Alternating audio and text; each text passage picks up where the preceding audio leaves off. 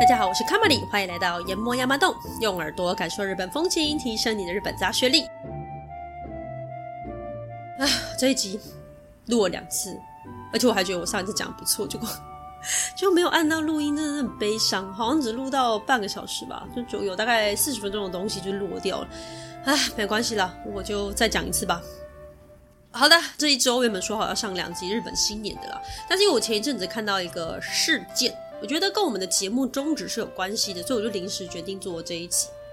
所以日本新年的下集会在下一周，就是今年的最后一周跟大家见面哦。好，我先大致讲一下那个事件哦。呃，因为我不知道之后事情会怎么样进行啦，所以为了避免造成别人还有我们不必要的困扰，所以我就不指名道姓。但是如果用关键字，你们都可以找到。事情是这样子的，就是有个 YouTuber 他们发了一支影片，就是他们全家到北海道旅游的时候呢。跟当地的知名连锁温泉饭店发生了误会跟争执。其实问题的起火点跟他的最后的原因是那个订房网站的问题啦。订房网站给饭店的资讯错，但是饭店方沟通的方式其实跟让旅客觉得不太舒服。那另外饭店在铺床还有早餐提供上面有一些细节上面处理的不是让人很满意了。那因为 YouTuber 他们全家是有带长辈一起出门的，再加上跟双方争执耗费时间真的太长，浪费了很多旅游时间。那再来订房网站跟饭店最后都没有给予合适的补偿方式，所以让他们对日本有点失望。那后来我有看一位在福冈做旅游业的老板，他有出来分析，嗯、看了之后我觉得蛮有感触的，因为呢，老板他的离线分析，就是双方的一些难处，尤其是日本旅游业的一些难处，还有他们的一些想法。但其实呢，他最后有讲到说，在卡在双方中间造成隔阂的，除了语言之外呢，最大的就是一个民族性。所以我就想用这一集比较概括粗暴来讨论一下日本的民族性，还有一些个性这样的特征。因为我们的节目本来就是在讨论这些东西的，只是说我们可能每一集讲的都是一点点、一点点、边边角角的。那我这一集就是讲一个比较大方向的东西。那我们之后如果去日本旅游，你可能会比较可以了解他们在想什么。那因为毕竟日本它其实对于台湾来说，呃，双方差异比较大，所以可能对我们来说会比较难理解。有一些想法是你没有听过，你根本不可能想到的。所以希望这一集可以让你比较了解日本人在想什么。那你听到最后，你大概就知道哦，我们跟日本人是真的差蛮多的。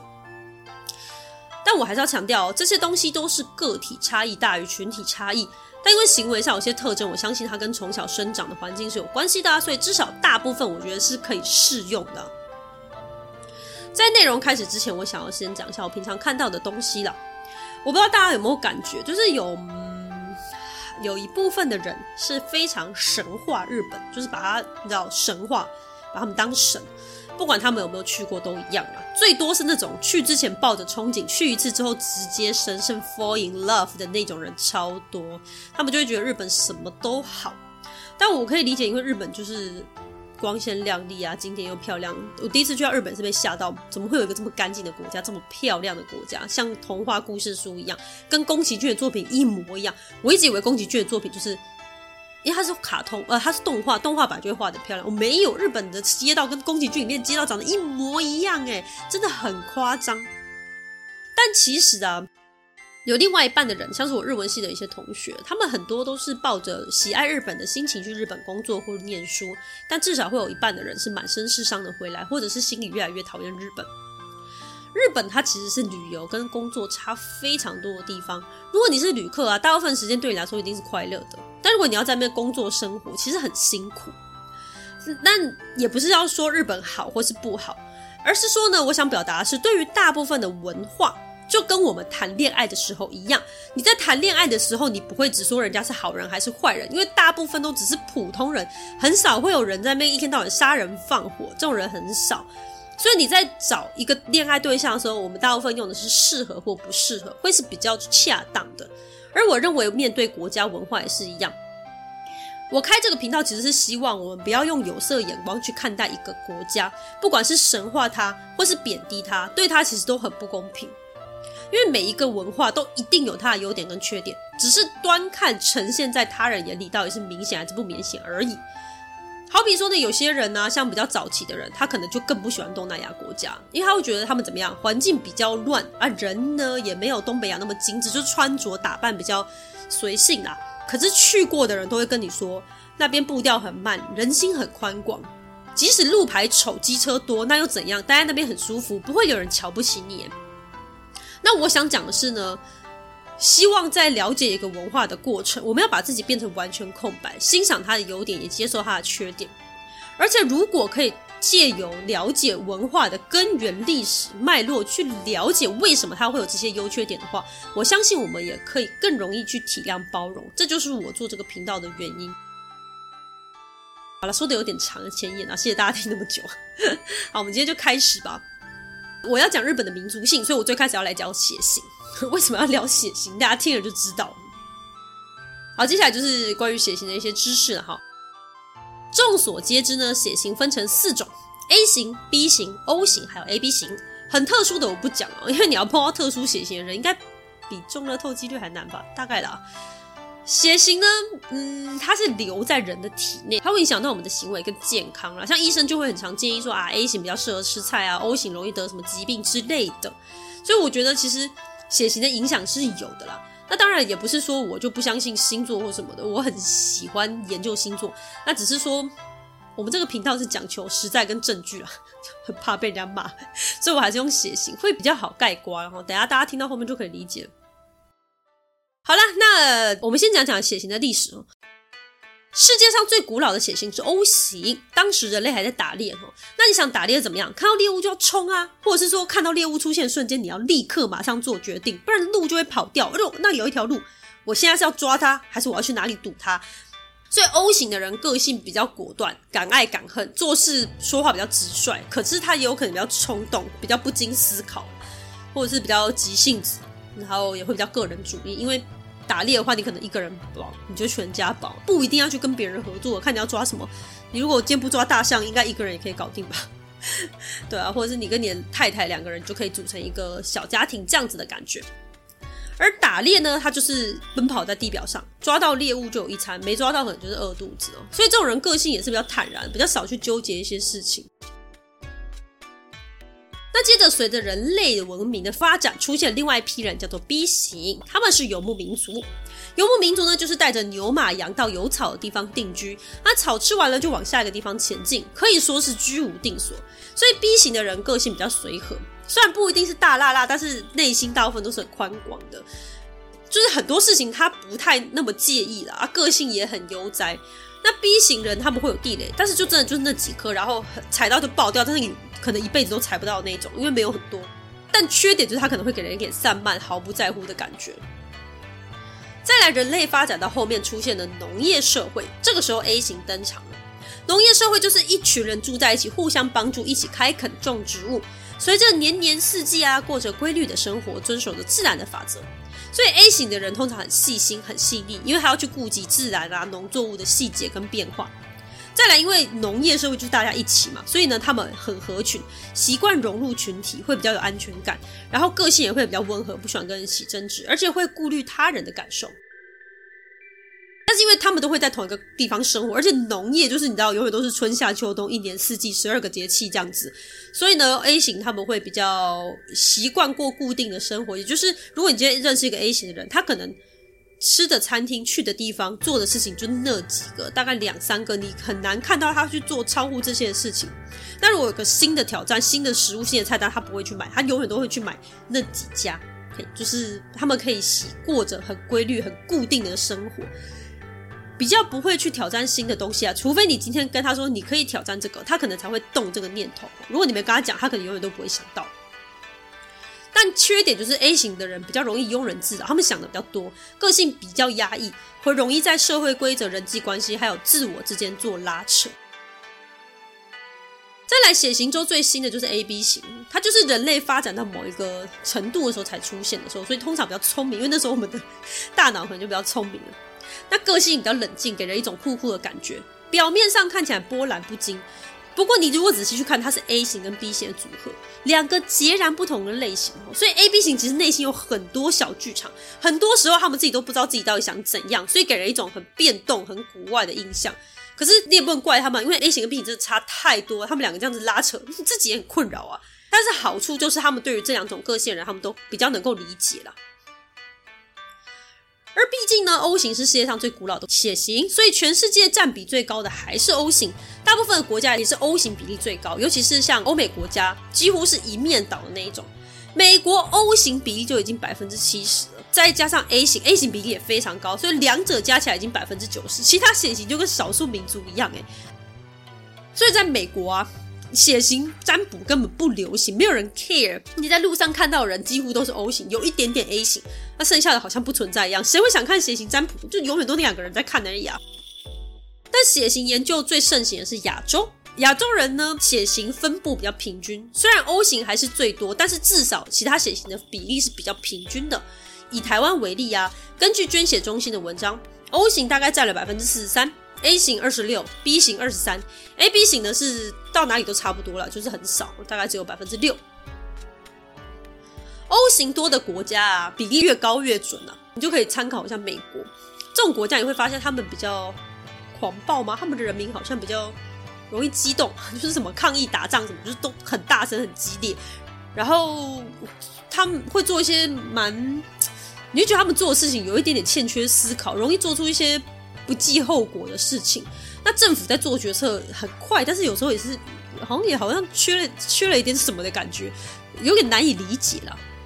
那他们这种国家会比较强调个人主义，然后也会很强调英雄主义，这些都是 O 型的特色。那 B 型多的国家当然少了一点点哈，但是我随便举几个例子，大家应该可以感受到，像巴西还有大部分的东南亚国家。这些地方呢，就是度假的时候你会想选择的地方，因为他们比较悠哉，个性比较乐天，会有那种很享受生活的感觉。那人民通常也比较热情，比较包容。A 型多的国家，例如说德国、日本、瑞士，没有全部都是那种做三 C 车子、手表这种注重细节产品很厉害的国家，他们都很细心，然后国家稳定，人民都比较冷静，但是给了一点点稍稍压抑的感觉。不过这种民族吼都是平常很温和，但是疯起来很可怕的。那相传呐、啊，相传吼 A 型人比较喜欢占卜算命类的东西，但我觉得应该是解释说他们可能会比较容易相信命运这一套，因为毕竟 A 型的 DNA 他们过去就是看天吃饭的，所以在日本这个大 A 型国家，占卜算命很盛行，然后他们认识人的时候很喜欢问对方的血型。但 by the way 吼，日本隔壁的韩国。他们也是大 A 型国家，他们也超喜欢血型占卜。以前有一本很有名叫《ABO 血型小将》，那个就是韩国人画的。不过台湾人好像还是比较喜欢星座多一点。好，所以说到这边，大家应该可以比较理解我为什么要讲血型，是因为日本就是一个大 A 型国家，而且他们的 A 型国家特色非常明显。很多时候我们在聊天啊，就是说啊，日本怎样讲，我就说哎呀，A 型国家嘛。啊，日本这样子啊，A 型国家了，可以很明显的看到他们身上的一些特质啊，所以等一下我们就会从他们的特征下去剖析。那当然里面就会提到一些刚刚我们讲到的 A 型的一些特征。好，那等一下我会分成八点特征来帮大家做介绍，就是关于日本的民族性。第一个是合群，喜欢融入人群，很有群体意识。我们很常会说日本人国家性、民族性很强，但这个不是来自于他们多爱国，这个我们等下会讲到，而是因为他们很团结。但他们很团结不代表他们一定就是群体认同。我觉得大部分是来自于他们的 DNA 叫他们这么做，就是在群体团体里面令他们感到安心。那他们是多喜欢融入人群呢？之前我不是有提过，以前外国人很喜欢开玩笑说。你要让日本人难受，不用要用多难听的字眼，你只要跟日本人说：“哇，你好与众不同，你跟别人都不一样，你很显眼。”这句话就足以杀死他们了。日本人确实很低调，他做事情尽量就是以团体利益为最高优先的。那这也造就他们另外一个特色，就他们愿意服从。翻成中文大概就是奴性很重吧。在日本呢、没有什么台风假，就是以公司或学校为单位来决定啊。但即使公司宣布放假，还是会有人冒着狂风暴雨去上班。他们很愿意为了他们跟随着对象付出，不管是是公司啊、天皇或者是以前的将军也好。我们在和果子那一篇有讲过，日本有个叫忠臣藏的故事。以前我们在日文系的时候，老师就播这个节目，然后就说这个故事被翻拍过蛮多次的。然后日本过年的时候，哎，刚好跟我们这一次的集数有关系。他们过年的时候最喜欢看的节目之一也是忠臣藏。那忠臣藏在演什么呢？我再帮大家再复习一下。他大概就是说，A 将军跟 B 将军之间有一些误会啦，然后最后就是被被误会的 A 将军，他就是被被杀了吧。然后呢，他下面的那一群武士啊，就像以前我们中国古代会有养那个食客嘛，就是他的下属啊，愿意跟随那些人啊，那些武士就很不高兴啊，所以他们就决定要去报复。但是他们这个报复这件事情一定是会被杀头，因为下达命令的是最高的人就对了。反正他们只要反抗呢，他们必死无疑。但他们就是一定要帮他报仇，所以他们后来就成功报仇，把毕将军给杀死。但他们这一整群人全部都切腹了。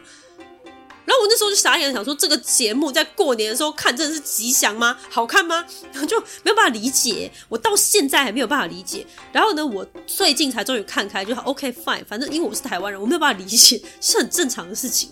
如果我是那些人，我想说 OK 好，那我就另谋出路喽。I don't care, I don't care really，那就不是我爸，也不是我妈，就算是我爸妈，如果他做错事那就算了，就是他的命喽。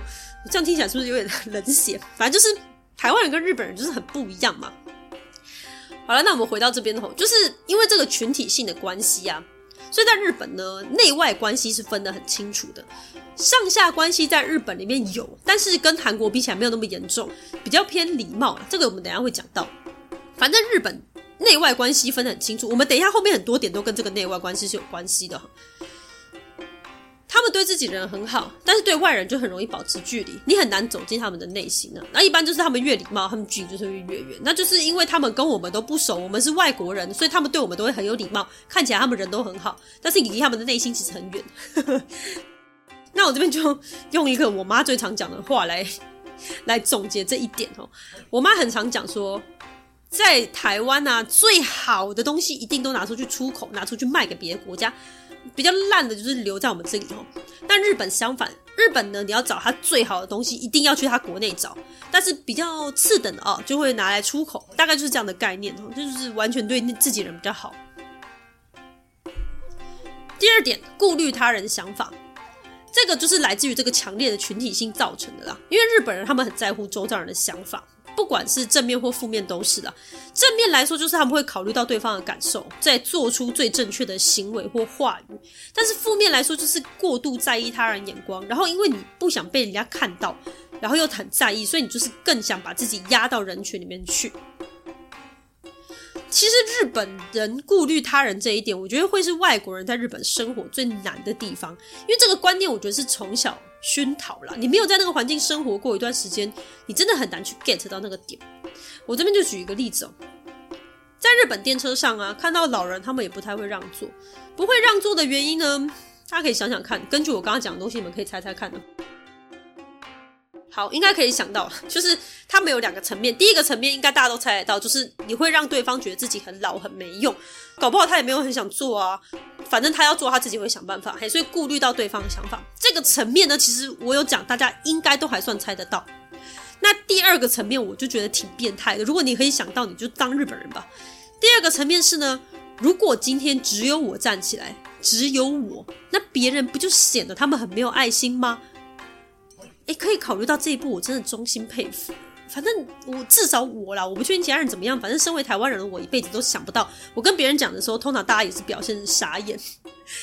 他们顾虑别人的想法是到一个非常极端的，就是是心非常非常的细腻了。那在日文里面，其实也很明显哈，他们在拒绝别人的时候啊。当然，日文里面一定也有“我不要”“我不想”这种说法，但是课本都会告诉你说，你要拒绝，你就想啊，それちょっと啊，有点这样子，而且你还要搭配那个呃很不好意思的那个表情，你还不能只是平平的讲出来，这样就没有什么感情。但后面就不会讲完，说哎，要不要去看电影啊？那个不好意思，就后我不想去，我那天有事，这些事情就会被省略掉，这样是比较有礼貌的说法。 可是其实这也是课本写，实际上会怎么样？实际上日本人拒绝你可能更多元、更有艺术。我这边再讲一个故事，外国人啊很喜欢讲哦，这个是我在网络上或朋友都有听到，就真的超多人在讲，他们很喜欢说日本人很爱临时爽约，真的很奇怪。他说呢。你可能今天约他去玩，比如说，哎，我们后天去动物园，他就哇，好玩，我们一起去，一起看那个胖达，一定很可爱什么的。但是呢，你如果之后用赖问他，哎，我们要约几点，他都可能顾左右而言。他前两天他就会跟你说啊，我那个不确定那天会不会有工作。那我们会怎么样？我们都会说没关系，就再看看嘛，吼啊，我们就先约嘛，吼啊，就也不理你，就到当天早上来说啊，不好意思，我有工作，或者啊，不好意思，我身体不舒服，就不去了，或者是可能他就直接消失，也是有可能的。那外国人就会很心碎，就觉得为什么日本人要这样对我？到底做错什么？可是呢，如果你拿这个故事去给日本人看，他看到前半段，他就会跟你说：“哦，没有，他根本没有要跟你去啊。”为什么？其实事情是这样子的，因为他如果呢当下啊很开心的答应你，是因为他顾及你的心情。那可是他之后呢，他就会不跟你约时间，他就是在告诉你：“哦，其实我没有那么积极的想去，没有跟你约时间，就是没有要跟你去。”但是我们是外国人，我们根本就读不懂，所以我们一定会跟他说。哎，要几点？要几点？要几点？我们会觉得他是不是忘记，或是还没有想好要几点？对，这就是一个文化差异。这也不是说谁好谁坏，就真的是文化性的不一样。那其实呢，是因为我们没有读懂这一块了。他们搞在很前半段，他就已经拒绝你，然后用别种方法拒绝你，只是我们读不懂，所以他才只好一直不断的想办法，你知道，暗示你，暗示到当天早上，他只能跟你说，就这样，就这样吧，我就只能选择爽约了。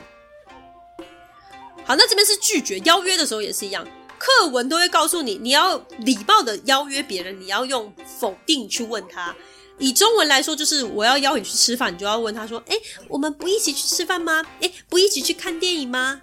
这样子用负面的，你先给对方台阶下，就是他如果要拒绝，他是有空间。那他拒绝我也不会尴尬，因为我本来就说：“哦，你不去嘛，对不对？哎，不去吗？”就是你知道给自己一点空间，这样子彼此都不会很尴尬。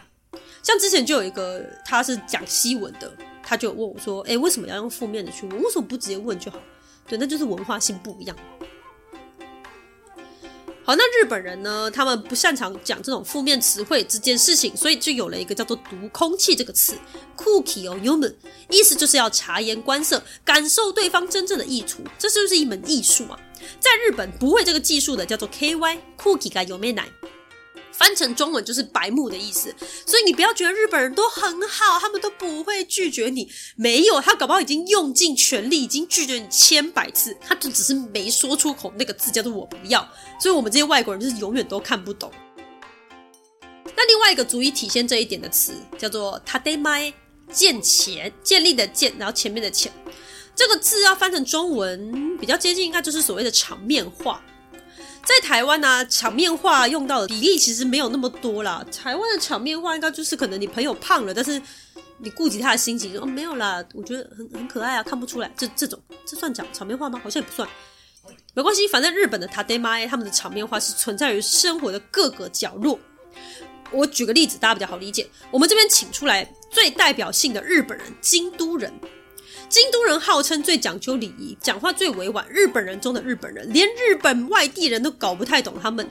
他们讲话很委婉，但是讲话很毒辣，不像那个京都腔，讲话软绵绵，好像个性很温和。但其实没有，他们个性其实也是蛮硬的。他们最懂什么叫做不带脏字的骂人技术。如果你今天跟一个京都人在他家附近说话，他突然问你：“哎，要不要来吃茶泡饭啊？”他没有在邀你，他叫你滚。因为呢，他在暗示你说啊，已经讲那么久了，都要吃饭了。你要是再不走，你要来我家吃饭吗？那我就只能给你茶泡饭喽。所以如果你听不懂，还傻傻的跟去他家，真的是白目到极点。那再来就是，他如果称赞你的手表，他告诉你要注意时间，看一下你的时间，你讲很久。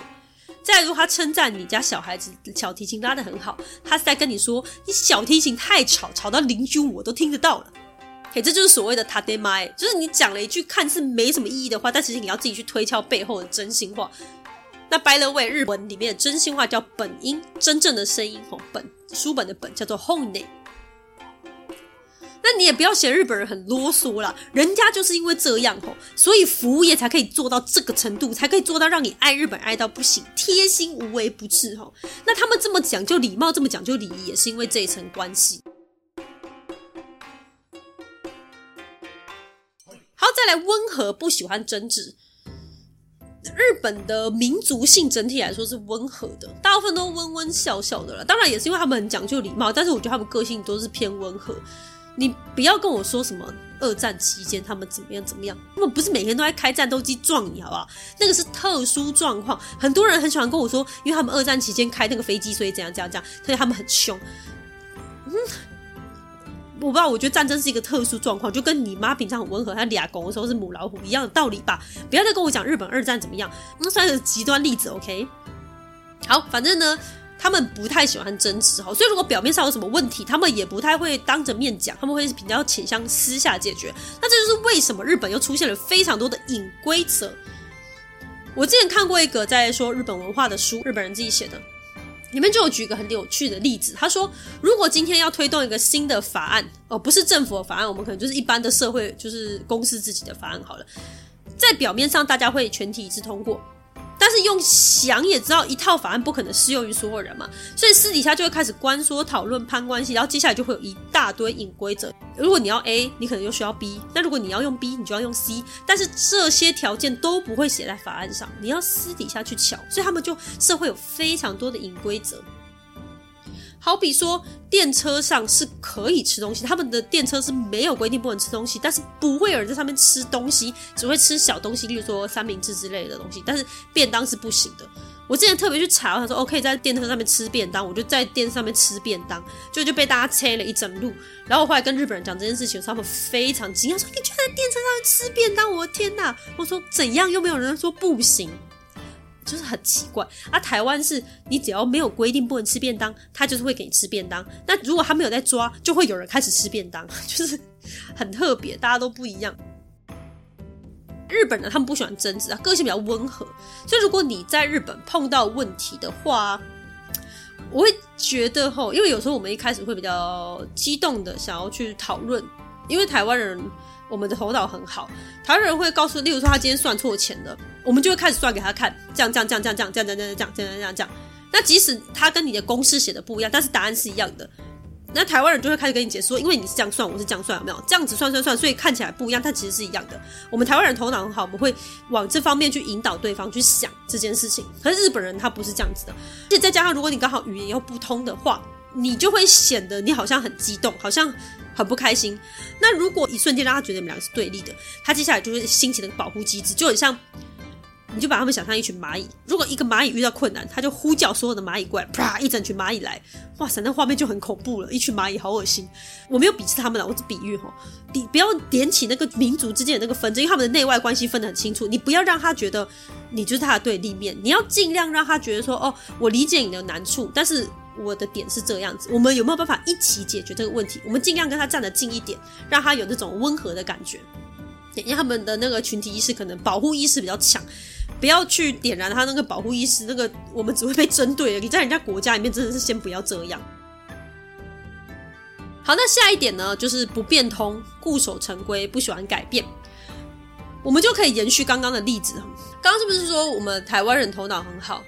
所以我们会习惯去把问题的症结点解释给对方听，但是日本他们在解决问题的方向不是这样子的。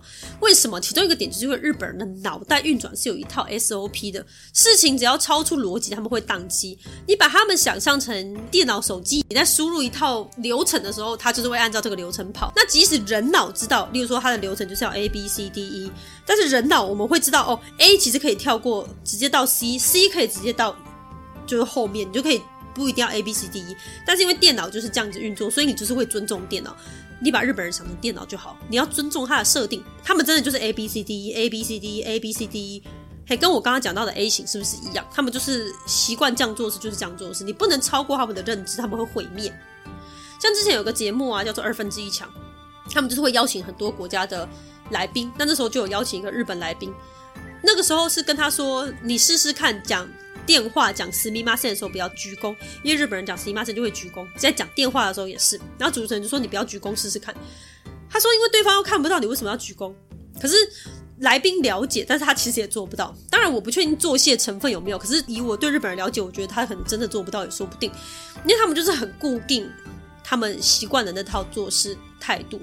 他如果今天是个超商店员，你给他准备问题有一百个， 客人只要问这一百个问题，我都可以很完美的回答你。但是只要是一百零一个，即使是不难的问题，但他就是会直接毁灭，他当下会不知道怎么办。这个就是日本人的做事方式。好，我讲一个之前说过的例子嘛，之前不是讲了一个包子吗？日本只有包子，他们就是。里面有包馅的那个嘛，对不对？日本虽然写作馒头，但那个就是有包馅的包子。一直到这几年，日本人突然发明了真正的馒头，就是没有包馅的那种，然后就爆红，还申请专利。那这件事情看在华人眼里不可思议。你先不要讲华人吃馒头历史有多久，即使今天没有馒头，只要包子先被发明出来之后，用不了几天就会有馒头被发明出来，然后接下来所有口味的包子、馒头就会如雨后春笋般冒出。因为华人的头脑非常灵活，但日本人不太一样，他们比较习惯按照规矩做事情，就是很 A 型国家的特征呐。再加上他们又很合群，所以群众怎么做，他们就会跟着怎么做，比较不会去想为什么。那即使他想了，他可能也不会照做，他也是会按照大家做的去做，就是这个样子。所以呢，日本人可以把一件事情做得很好，所以他们会比较习惯把精力花在如何把同样一个动作做到更好、更精准。但是华人呢，我们会比较偏向用其他的方式增加效率跟成果，也就是就不太一样。那所以呢，我们在争论对错，就是你如果跟日本人碰到一些矛盾的时候呢，你不要去跟他讲那个你的公式跟我的公式不一样。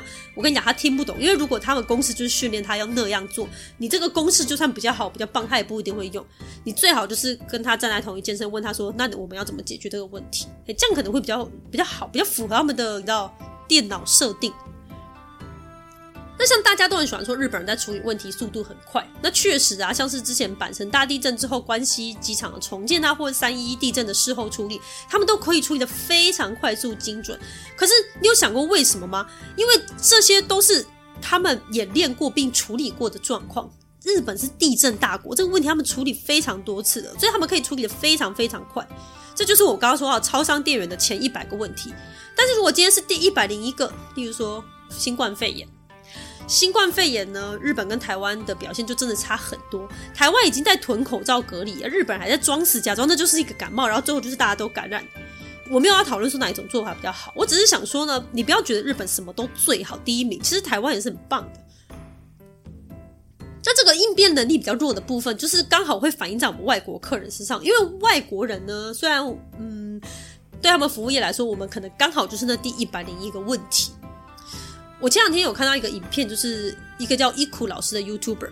那伊库老师呢，他是日本人，但他住在台湾，所以很多人就有去问他关于这一次那个北海道影片事件的想法。那伊库老师突然讲说，他里面有一段我觉得很有意思哈。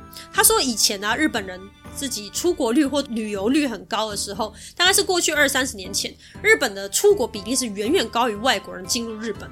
但是外国人比例逐渐增加是没有错啦，只是突然暴增，并且超过日本人出国人数是大概二零一四年的时候，也就是最近十年内的事情，就真的只有十年，我也是挺惊讶的哈。但是没有办法，惊讶也没有用。这表示什么？表示日本呢，其实有些地区，它对于外国人的应对是没有很进步的。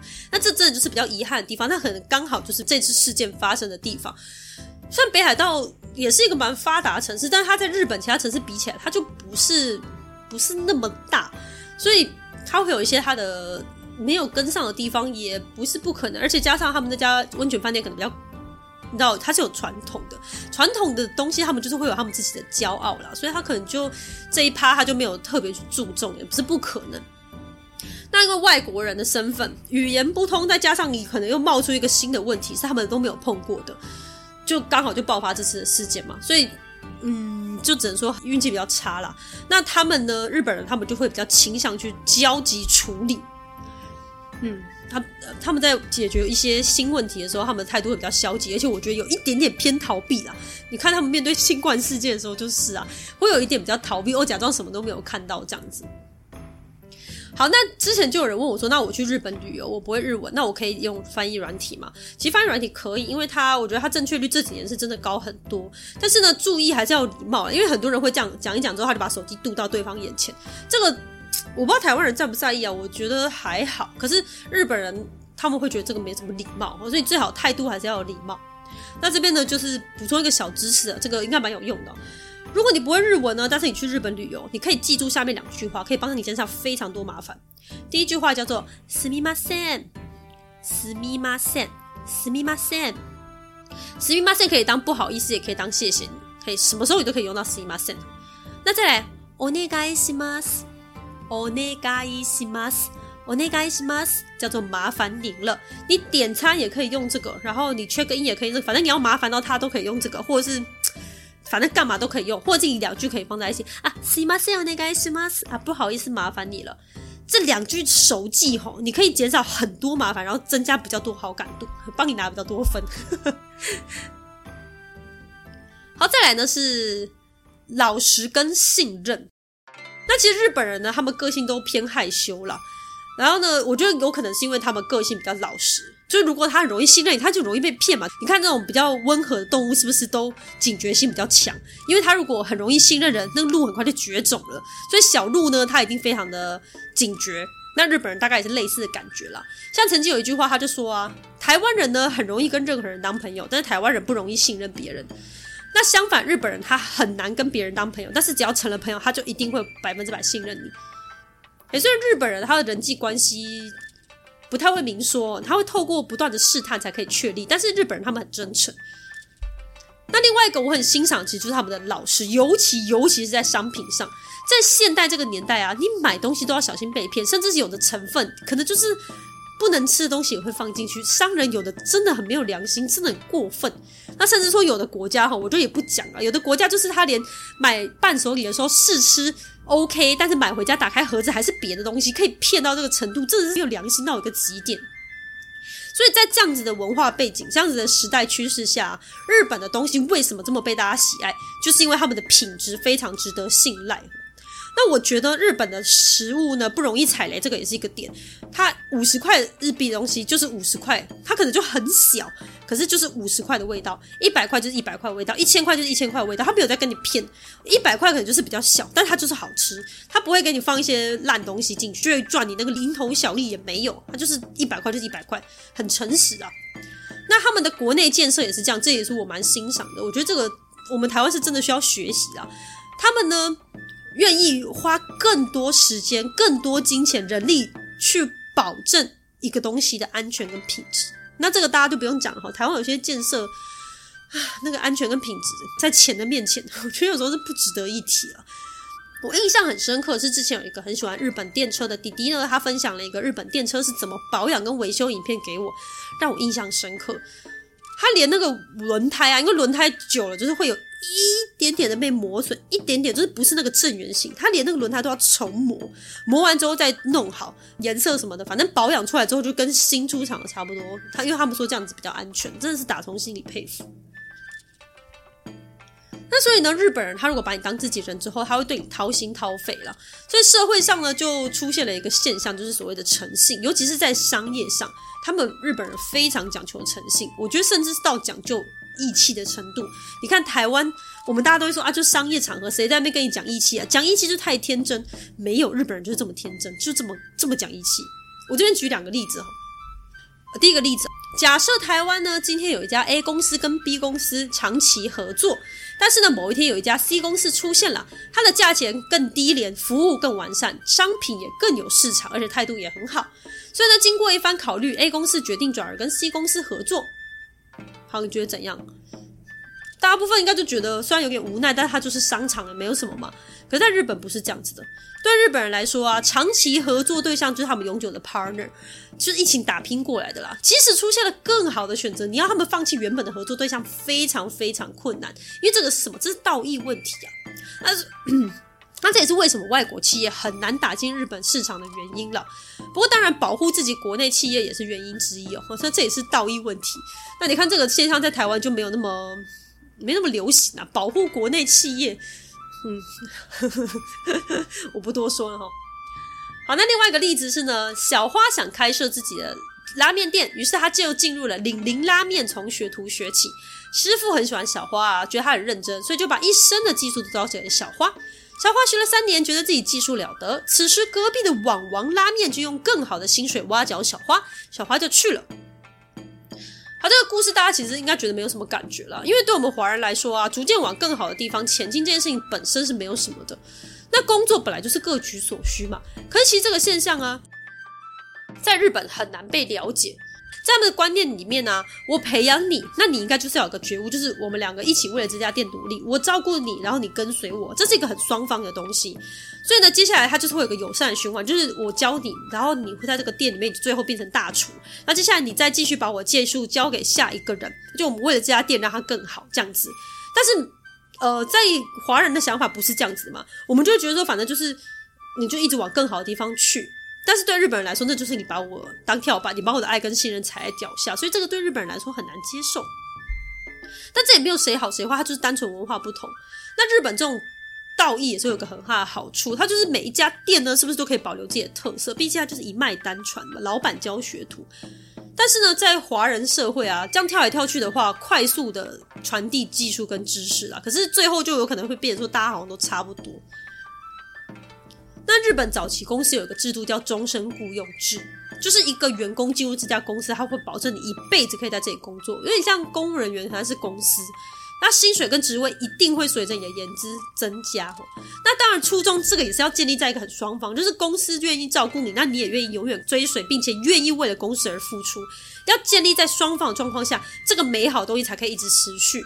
但是因为就没办法，因为人心不古嘛，大家还是会现实掉了，所以后面还是会出现很多问题。例如说，有的人就摆烂啊，啊，有的人就欺负菜鸟啊，但菜鸟永远不可能比欺负你的人还要大，因为你就算做得再好。呃，你的年资就是少人家那么多，所以你的薪水就一定会少人家。所以呢，渐渐的这个制度还是被淘汰了。只是说这个制度，你就可以看出日本老实讲究信念的这一面。再来，完美主义注重细节，这个完全可以体现在日本制品上嘛。那是我们去买东西，不是大部分都会觉得说日本制的最棒吗？大概除了手机之外，应该都是日本制的最好。日本人真的很龟毛啦，你光看那种零食啊、饭团，那怎么拆，它上面都给你写得很清楚。而且呢，他们的拆法就是，你如果按照他的方式拆，你会拆得非常快乐、非常轻松。但是你要是不按照他的方法拆，一个步骤不对，你就会整个拆成一坨垃圾。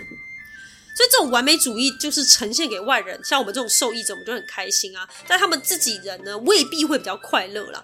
所以这接下来就会衍生出下一个特色，叫做压抑。日本曾经是世界自杀率最高的国家。综合刚刚以上几点，你觉得这个社会要不压抑，应该很难吧？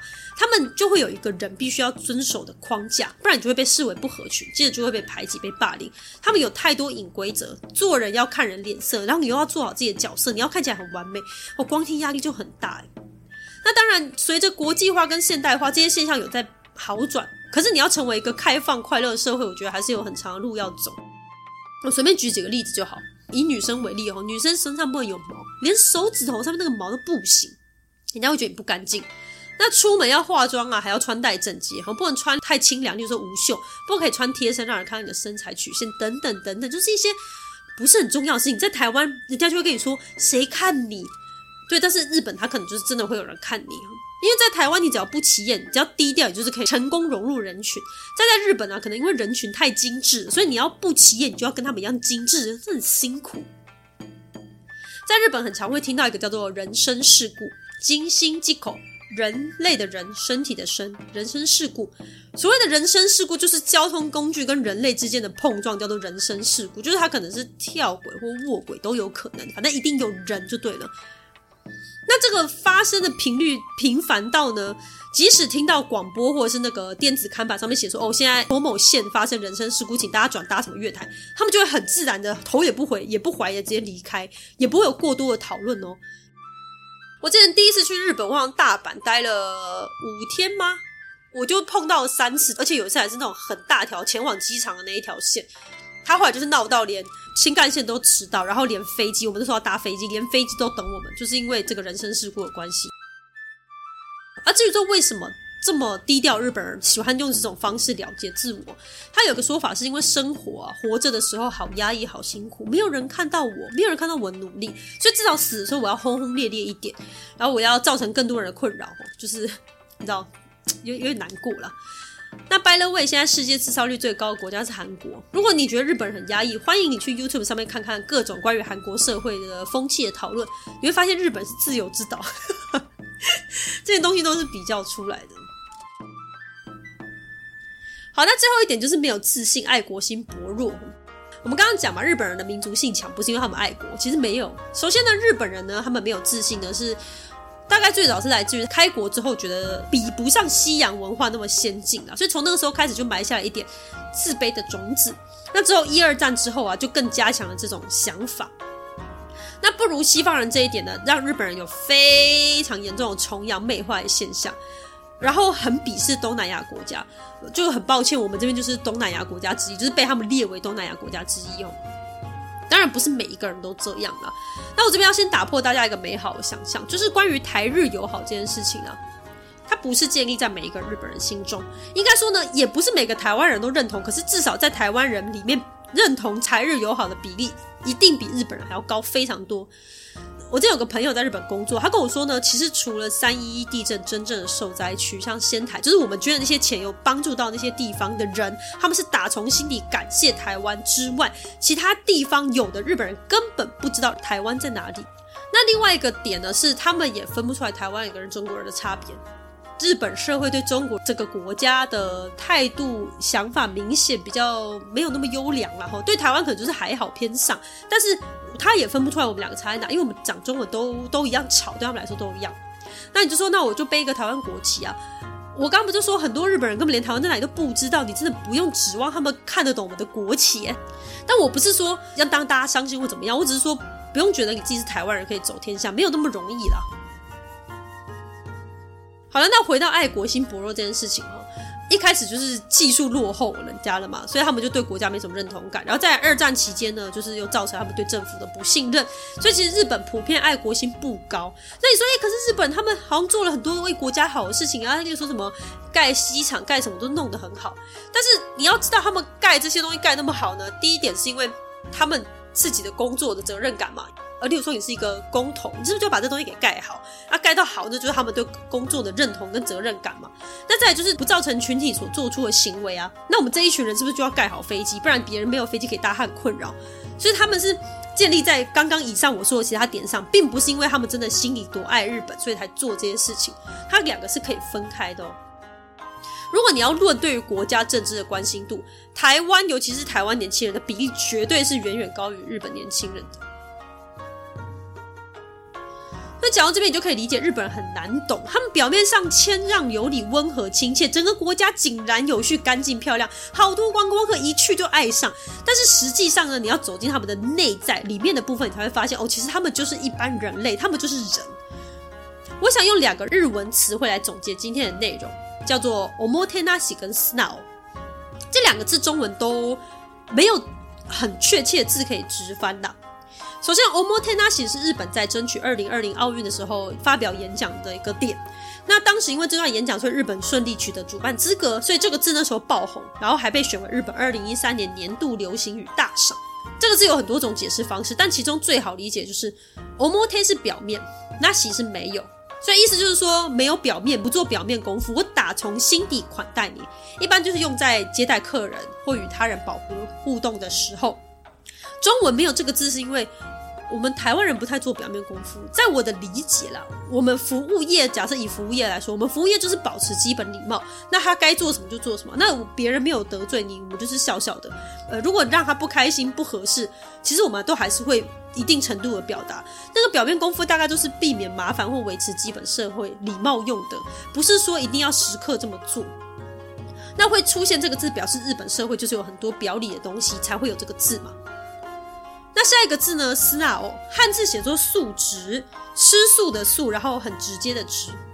这个字硬要翻，大概就是率真或率直的意思。如果你去看日本的影视作品，他们很喜欢用这个字去称赞别人。你很常会看到人家说啊，某某某真的很素直，真好呢之类的。然后动漫主角长一段时间都很流行用这个素直的人，像什么。航海王的鲁夫啊，火影忍者的鸣人啊，或者是像，比如说库洛魔法使的小樱啊，我们大概十几二十年前那个动漫画流行的都是素直的人当男女主角，因为这种人最受日本人欢迎。那他们这种人就怎么样？他们就没什么心机，然后讲话比较直接，我要什么我就说什么，这样子的感觉就是很直接啦。那你看很讽刺，就是日本人自己就是太多礼貌，太多小剧场，然后太多弯弯绕绕小心思，然后最后他们最喜欢素直的人，有点讽刺。那台湾虽然也有直率这个字，但是很少用到。我们要称赞一个人的话，大部分都会讲他很直接或大辣辣，或者是像小孩一样，我们就会讲天真，一直讲这个字称赞一个人很奇怪。为什么？因为在我看来，台湾人其实本来就很率真啊，大部分都是很率真的人啊。台湾人可能是因为天气热，然后纬度低，所以个性就比较直接。就算是那种。我们很常说北部人比较委婉，我觉得那个跟日本人比起来就是矜持一点点的，没没有到日本人那么夸张，跟日本人比起来不算什么，他们还是可以算素直的。那本集的内容是我自己多年的观察，然后身边人的经验啊，还有一些网络上的资料。但我还是要强调，个体差异一定大于团体特性。我再次强调，每个国家、文化、民族，它都有自己好跟坏的一面呐。那日本就是刚刚好，痛苦留给自己，别人看不到那种，就跟 A 型一样哈，温和的一面给别人，多愁善感留给夜晚。而、我们看不到那些东西，不代表它一定就是完美的。所以，我们真的要保持尊重、包容的态度去面对每一个文化，绝对不会错。重要的是，绝对绝对不要瞧不起自己的国家。我们是台湾人，如果连台湾人都不爱台湾，那到底谁来爱他呢？台湾也是有非常非常多好的地方。那你不要一直说什么啊，刚刚那些我讲的好的东西，我们都比不上日本人，我们就说自己是鬼岛。那确实，台湾真的有很多东西比不过日本，没有错。但是我刚刚讲那些社会负面现象，台湾也通通比不过。那你还要觉得台湾是鬼岛吗？总之呢，我很爱台湾，但我也喜欢日本文化。了解日本的同时，我也越来越看出台湾的特色跟好。我觉得台湾很棒，希望呢可以带给大家这样正面、期望、美好的想法。真的谢谢大家收听，那我们今天这集就到这边喽。下一集会继续上一集的日本新年特辑，请大家期待一下吧。如果喜欢我们的节目，欢迎到 Apple Podcast 点击五星好评，或者点选节目下方的抖内链接给卡玛丽点支持与鼓励吧。今天谢谢你收听，我们下集再见，拜拜。